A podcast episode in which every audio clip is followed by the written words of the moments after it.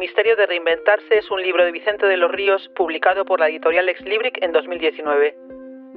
No olvides entrar en www.elmisteriodereinventarse.com barra podcast para descargar un fichero PDF con las imágenes del libro y enlaces destacados y un fichero Excel con el que podrás preparar tu propio plan de reinvención. Compartir el contenido del libro a través de este podcast es una iniciativa para ayudar a los profesionales a empezar a trabajar para estar preparados para su proceso de reinvención.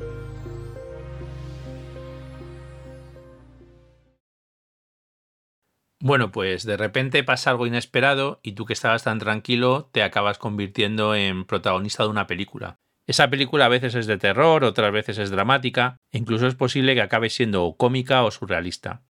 Pero al fin y al cabo es tu película y en ese momento toca cambiar de aires posiblemente por una decisión de terceros. Es lógico que ante una situación así las personas reaccionemos mal, pero desgraciado, afortunadamente es un momento en el que como protagonistas tenemos que actuar y entender, como dice la canción de Mercedes Sosa, que todo cambia. En este capítulo te voy a dar mi visión sobre cómo actuar en este momento tan complicado, principalmente a partir de mi experiencia personal. Y también te voy a dar algún consejo que te puede ser útil en esta situación, especialmente en lo referente a la gestión del rencor, que para mí es uno de los principales limitadores de la reinvención. Capítulo 9. Tengo un problema, me tengo que reinventar. Cambia el clima con los años, cambia el pastor su rebaño y así como todo cambia, que yo cambie no es extraño. De la canción Todo cambia de Mercedes Sosa, letra de Julio Numhauser. Y mientras estás trabajando sin parar y viendo los días pasar uno tras otro, llega algo inesperado. Toca abandonar tu empresa o el trabajo que estabas realizando.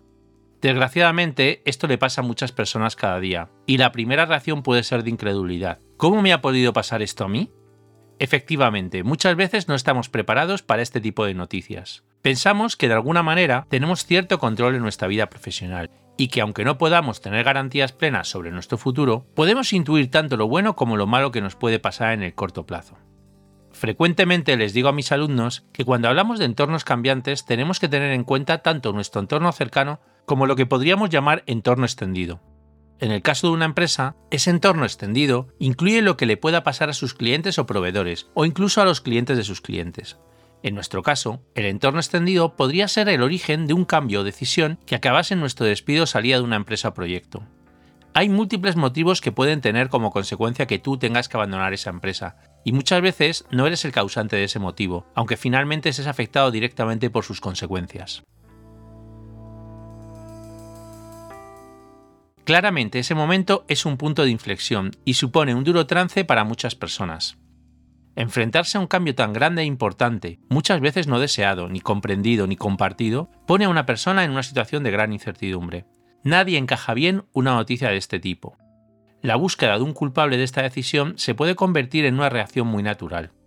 Esta reacción permite canalizar parte de esa energía negativa que florece en un momento tan tenso. Muchas veces, encontrar al culpable puede ser una forma de liberar la tensión, aunque a menudo solamente se convierte en una distracción, que no permite poner foco en lo más importante, encontrar una solución a la situación.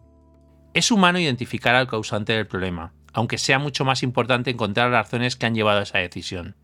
Pero para mí, lo más importante es asumir el tema, y que ahora te toca actuar a ti siempre habrá un tiempo de duelo, en el que pese más el resentimiento que la energía para poderse en marcha encontrar una solución. Es muy difícil ser objetivo en ese momento, especialmente si la noticia te ha pillado por sorpresa y con las defensas bajas.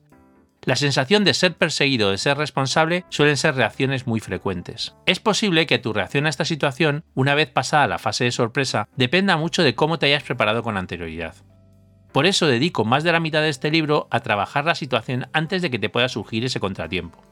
Creo que el principal fallo que tenemos en la gestión de estos conflictos está en que no tenemos un entrenamiento previo para lo que pueda pasar. Esta preparación no solamente no perjudica el ejercicio de nuestra actividad profesional, sino que además la enriquece. Por lo tanto, la manera en que afrontas este reto tiene mucho que ver con cómo has trabajado antes los cinco principios previos. Si los has trabajado bien, más allá de la sorpresa del cambio, puedes ver en este contratiempo una gran oportunidad. Personalmente, cuando tuve que dejar Telefónica después de 25 años, con independencia de que fuese algo inesperado para todos, vi este hecho como una oportunidad de futuro, más que una amenaza.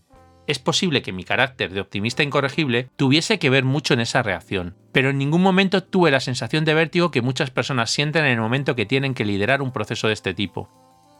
El día que abandoné Telefónica, el 30 de septiembre de 2015, por la puerta oeste del distrito Telefónica, tuve la sensación de que me iba a una nueva aventura profesional ilusionante, de la que en ese momento no sabía qué me iba a deparar, pero con la sensación excitante de la búsqueda de un nuevo puesto de becario en otro entorno profesional. A esa sensación acompañaba una gratitud a todas esas personas, colaboradores, compañeros, jefes, clientes o proveedores, que me habían hecho disfrutar de esos 25 años de desarrollo profesional y personal. Entre todos ellos, habían hecho de mí un ejecutivo y persona con capacidad para poder desenvolverse con fiabilidad en el entorno cambiante al que me iba a tener que enfrentar. Fui muy afortunado en esos 25 años, y lo sigo siendo porque sigo recibiendo el cariño de muchas de esas personas que me siguen apoyando en la nueva etapa en la que me he embarcado. Además de esa sensación de gratitud, me fui con la sensación del deber cumplido. Y cuando digo del deber cumplido, me refiero a muchas cosas. Cumplir con mis obligaciones profesionales con el máximo compromiso hasta el último día. Poder mantener mis valores personales desde el primer al último día en la compañía. Haber sido siempre transparente en mis opiniones de lo que era mejor para la compañía y no haberme callado nunca, aunque eso pudiese a veces perjudicarme por huir de lo políticamente correcto haber intentado tratar a todas las personas con justicia y apoyarlos en lo que podía desde mi posición. Esto no quiere decir que no cometiese errores, que tuve muchos en 25 años, y de los que intenté sacar los mayores aprendizajes, pero siempre busqué lo mejor para la globalidad del equipo y de Telefónica. Esta fue mi reacción, y asumo que las circunstancias de cada uno hacen que esta experiencia de salida sea totalmente personal y única si puedo dar un consejo a las personas que después de leer este libro pasen por esta experiencia, les diría que intenten salir lo mejor posible de su empresa, siendo magnánimos y sobre todo dignos.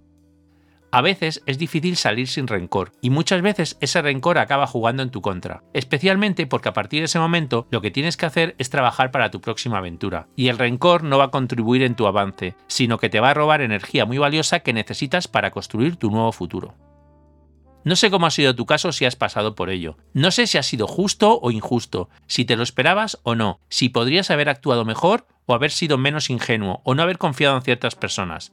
Ahora da igual, toca ponerse en marcha y vamos a ver cómo podemos trabajar para que tengas ese futuro que te mereces.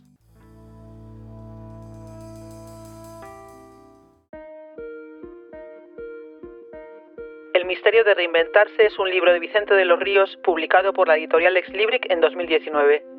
El libro está disponible en formato en papel en Amazon, en la web de Ex Libric y en www.bookdepository.com y en formato electrónico en las principales plataformas como Kindle o Apple Books.